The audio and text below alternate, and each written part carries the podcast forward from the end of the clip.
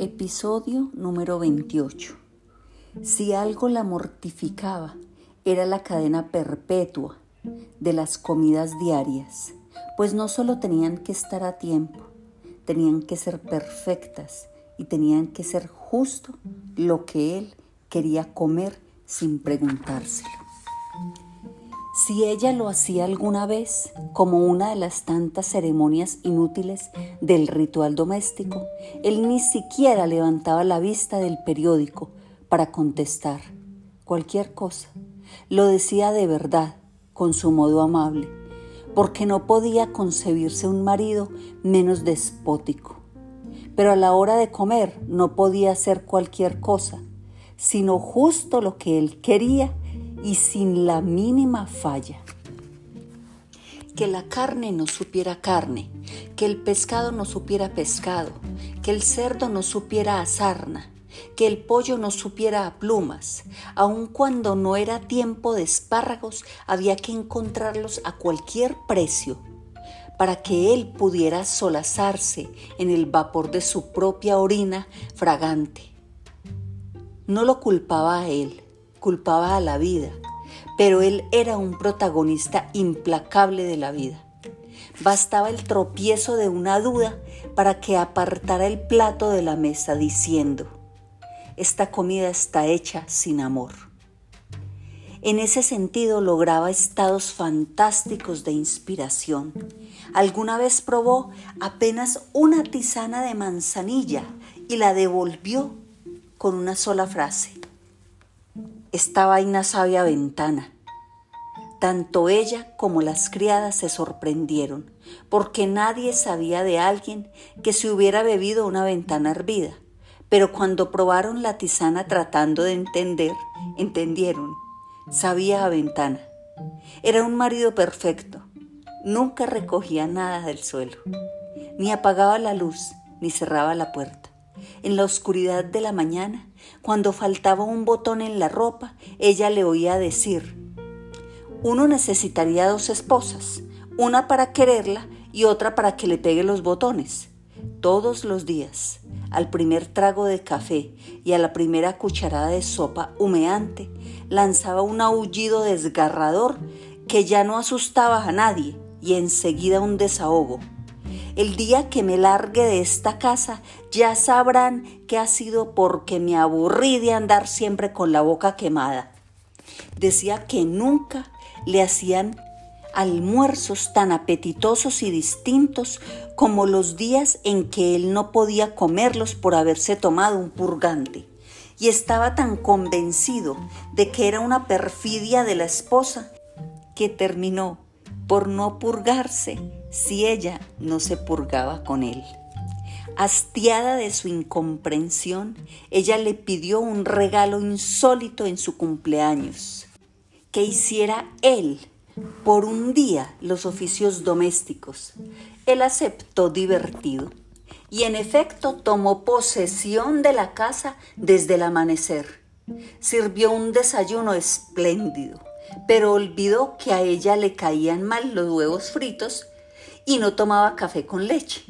Luego impartió las instrucciones para el almuerzo de cumpleaños con ocho invitados y dispuso el arreglo de la casa.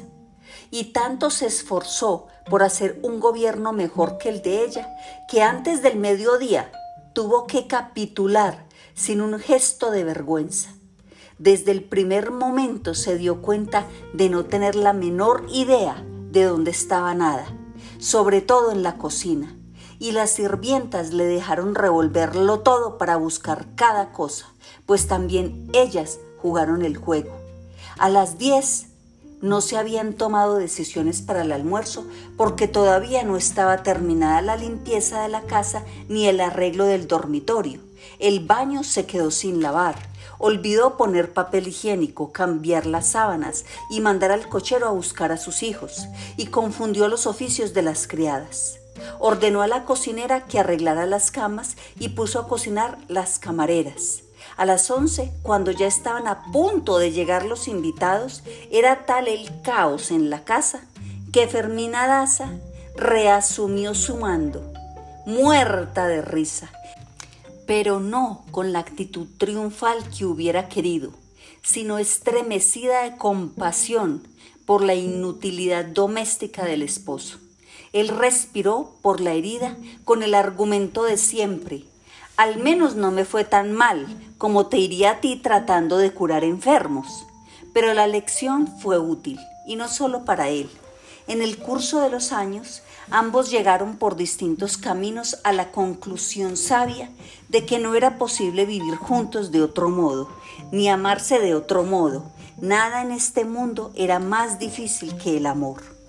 En la plenitud de su nueva vida, Fermina Daza veía a Florentino Ariza en diversas ocasiones públicas y con tanta más frecuencia cuanto más ascendía él en su trabajo. Pero aprendió a verlo con tanta naturalidad que más de una vez se olvidó de saludarlo por distracción. Oía hablar de él a menudo, porque en el mundo de los negocios era un tema constante su escalada cautelosa pero incontenible en la CFC. Lo veía mejorar sus modales, su timidez se decantaba como una cierta lejanía enigmática. Le sentaba bien un ligero aumento de peso. Le convenía la lentitud de su edad y había sabido resolver con dignidad la calvicie arrasadora. Lo único que siguió desafiando hasta siempre al tiempo y a la moda fueron sus atuendos sombríos, las levitas anacrónicas, el sombrero único, las corbatas de cintas de poeta de la mercería de su madre, el paraguas siniestro. Fermina Daza se fue acostumbrando a verlo de otro modo y terminó por no relacionarlo con el adolescente lánguido que se sentaba a suspirar por ella bajo los ventarrones de hojas amarillas del Parque de los Evangelios. En todo caso, nunca lo vio con indiferencia y siempre se alegró con las buenas noticias que le daban sobre él, porque poco a poco la iban aliviando de su culpa. Sin embargo, cuando ya lo creía borrado por completo de la memoria, reapareció por donde menos lo esperaba, convertido en un fantasma de sus nostalgias. Fueron las primeras auras de la vejez, cuando empezó a sentir que algo irreparable había ocurrido en su vida siempre que oía tronar antes de la lluvia. Era la herida incurable del trueno solitario, pedregoso y puntual que retumbaba todos los días de octubre a las 3 de la tarde en la sierra de Villanueva y cuyo recuerdo se iba haciendo más reciente con los años. Mientras que los recuerdos nuevos se confundían en la memoria a los pocos días. Los del viaje legendario por la provincia de la prima Hildebranda se iban volviendo tan vívidos que parecían de ayer con la nitidez perversa de la nostalgia.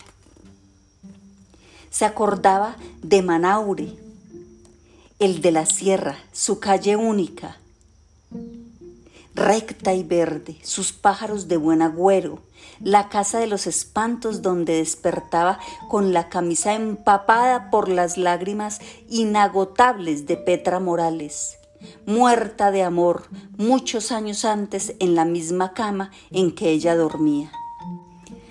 Se acordaba del sabor de las guayabas de entonces que nunca más había vuelto a ser el mismo, de los presagios tan intensos que su rumor se confundía con el de la lluvia, de las tardes de Topacio de San Juan del Cesar, cuando salía a pasear con su corte de primas alborotadas y llevaba los dientes apretados para que no se le saliera el corazón por la boca a medida que se acercaban a la telegrafía. Vendió de cualquier modo la casa de su padre porque no podía soportar el dolor de la adolescencia, la visión del parquecito desolado desde el balcón, la fragancia sibilina de las gardenias de las noches de calor, el susto del retrato de dama antigua la tarde de febrero en que se decidió su destino. Y hacia donde quiera que se revolvía su memoria, de aquellos tiempos tropezaba con el recuerdo de Florentino Ariza. Sin embargo, cuando tuvo bastante serenidad para darse cuenta de que no eran recuerdos de amor ni de arrepentimiento, sino la imagen de un sinsabor que le dejaba un rastro de lágrimas. Sin saberlo, estaba amenazada por la misma trampa de compasión que había perdido a tantas víctimas desprevenidas de Florentino Ariza. Se aferró al esposo y justo por la época en que él la necesitaba más, porque iba delante de ella con 10 años de desventaja, tantaleando solo entre las nieblas de la vejez y con las desventajas peores de ser hombre y más débil. Terminaron por conocerse tanto que antes de los 30 años de casados eran como un mismo ser dividido y se sentían incómodos por la frecuencia con que se adivinaban el pensamiento sin proponérselo, o por el accidente ridículo de que el uno se anticipara en público a lo que el otro iba a decir. Habían sorteado juntos las incomprensiones cotidianas, los odios instantáneos, las porquerías recíprocas y los fabulosos relámpagos de gloria de la complicidad conyugal. Fue la época en que se amaron mejor, sin prisa y sin excesos, y ambos fueron más conscientes y agradecidos de sus victorias inverosímiles contra la adversidad. La vida había de depararles todavía otras pruebas mortales, por supuesto, pero ya no importaba, estaban en la otra orilla. Con ocasión de las festividades del nuevo siglo, hubo un novedoso programa de actos públicos, el más memorable de los cuales fue el primer viaje en globo fruto de la iniciativa inagotable del doctor Juvenal Urbino. Media ciudad se concentró en la playa del Arsenal para admirar la elevación del enorme balón de tafetán con los colores de la bandera que llevó el primer correo aéreo a San Juan de la Ciénaga, unas 30 leguas al nordeste en línea recta. El doctor Juvenal Urbino y su esposa que habían conocido la emoción del vuelo en la explosión universal de París, fueron los primeros en subir a la barquilla de mimbre, con el ingeniero de vuelo y seis invitados notables. Llevaban una carta del gobernador provincial para las autoridades municipales de San Juan de la Ciénaga, en la cual se establecía para la historia que aquel era el primer correo transportado por los aires. Un cronista del diario del comercio le preguntó al doctor Juvenal Urbino cuáles serían sus últimas palabras si pereciera en la aventura, y él no se demoró para pensar la respuesta que había de merecerle tantas injurias. En mi opinión, dijo, el siglo XIX cambia para todo el mundo, menos para nosotros. Perdido entre la cándida muchedumbre que cantaba el himno nacional mientras el globo ganaba altura, Florentino Ariza se sintió de acuerdo con alguien a quien le oyó comentar en el tumulto que aquella no era una aventura propia de una mujer, y menos a la edad de Fermina Daza, pero no fue tan peligrosa después de todo, o al menos no tan peligrosa como depresiva. El globo llegó sin contratiempos a su destino, después de un viaje apacible por el cielo de un azul inverosímil. Volaron bien, muy bajo, con viento plácido y favorable, primero por las estribaciones de las crestas nevadas y luego sobre el vasto piélago de la Ciénaga Grande. Desde el cielo, como las veía Dios, vieron las ruinas de la muy antigua y heroica ciudad de Cartagena de Indias, la más bella del mundo, abandonada de sus pobladores por el pánico del cólera. Después de haber resistido a toda clase de asedios de ingleses y tropelías de bucaneros durante tres siglos. Vieron las murallas intactas, la maleza de las calles, las fortificaciones devoradas por las trinitarias, los palacios de mármoles y altares de oro con sus virreyes podridos de peste dentro de las armaduras. Volaron sobre los palafitos de las trojas de cataca, pintados de colores de locos, con tambos para criar iguanas de comer y colgajos de balsaminas y astromelias en los jardines lacustres. Cientos de niños desnudos se lanzaban al agua alborotados por la gritería de todos. Se tiraban por las ventanas, se tiraban desde los techos de las casas y desde las canoas que conducían con una habilidad asombrosa y se zambullían como sábalos para rescatar los bultos de ropa, los frascos de tabonucos para la tos, las comidas de beneficencia que la hermosa mujer del sombrero de plumas les arrojaba desde la barquilla del globo. Volaron sobre el océano de sombras de los plantíos de banano, cuyo silencio se elevaba hasta ellos como un vapor letal, y Fermina Daza se acordó de ella misma a los tres años, a los cuatro quizás, paseando por la floresta sombría de la mano de su madre, que también era casi una niña en medio de otras mujeres vestidas de muselina, igual que ella, con sombrillas blancas y sombreros de gasa. El ingeniero del globo, que iba observando el mundo con un catalejo, dijo, parecen muertos. Le pasó el catalejo al doctor Juvenal Urbino y éste vio las carretas de bueyes entre los sembrados, las guardarrayas de la línea del tren, las acequias heladas, y donde quiera que fijó los ojos encontró cuerpos humanos esparcidos. Alguien dijo que el cólera estaba haciendo estragos en los pueblos de la Ciénaga Grande. El doctor Urbino, mientras hablaba, no dejó de mirar por el catalejo. Pues debe ser una modalidad muy especial del cólera, dijo, porque cada muerto tiene su tiro de gracia en la nuca. Poco después volaron sobre un mar de espumas y descendieron sin novedad en un playón ardiente cuyo suelo agrietado de salitre quemaba como fuego vivo. Allí estaban las autoridades sin más protección contra el sol que los paraguas de diario. Estaban las escuelas primarias agitando banderitas al compás de los himnos. Las reinas de la belleza con flores achicharradas y coronas de cartón de oro. Y la papayera de la próspera población de Gaira, que era por aquellos tiempos la mejor de la costa caribe. Lo único que quería Fermina Daza era ver otra vez su pueblo natal para confrontarlo con sus recuerdos más antiguos. Pero no se lo permitieron a nadie por los riesgos de la peste. El doctor Juvenal Urbino entregó la carta histórica que luego se traspapeló y nunca más se supo de ella. Y la comitiva en pleno estuvo a punto de asfixiarse en el sopor de los discursos.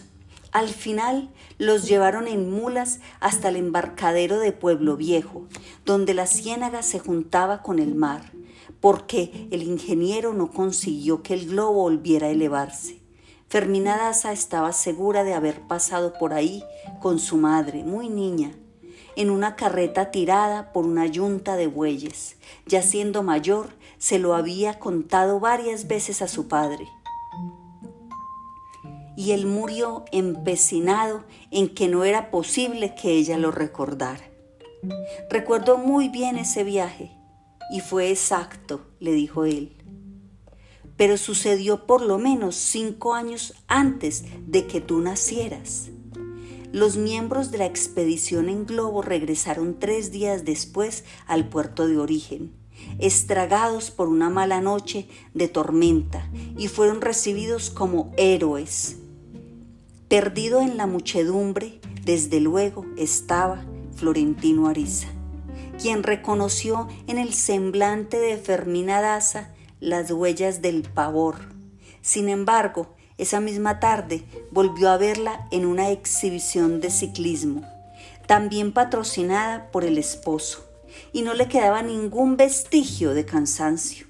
Manejaba un velocípedo insólito que más bien parecía un aparato de circo con una rueda delantera muy alta sobre la cual iba sentada y una posterior muy pequeña que apenas le servía de apoyo. Iba vestida con unos calzones bombachos de cenefas coloradas que provocaron el escándalo de las señoras mayores y el desconcierto de los caballeros, pero nadie fue indiferente a su destreza. Esa y tantas otras a lo largo de tantos años eran imágenes efímeras que se le aparecían de pronto a Florentino Ariza, cuando le daba la gana al azar y volvían a desaparecer del mismo modo, dejando en su corazón una trilla de ansiedad, pero marcaban la pauta de su vida pues él había conocido la sevicia del tiempo, no tanto en carne propia como en los cambios imperceptibles que notaba en Fermina Daza cada vez que la veía. Cierta noche entró en el mesón de don Sancho, un restaurante colonial de alto vuelo, y ocupó el rincón más apartado, como solía hacerlo cuando se sentaba solo a comer sus meriendas de pajarito.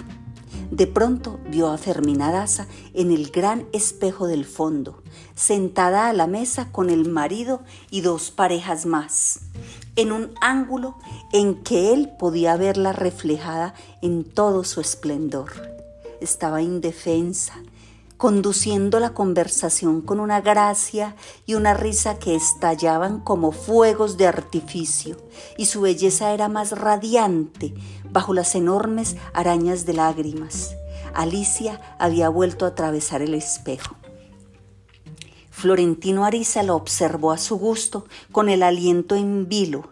La vio comer, la vio probar apenas el vino, la vio bromear con el cuarto don Sancho de la estirpe.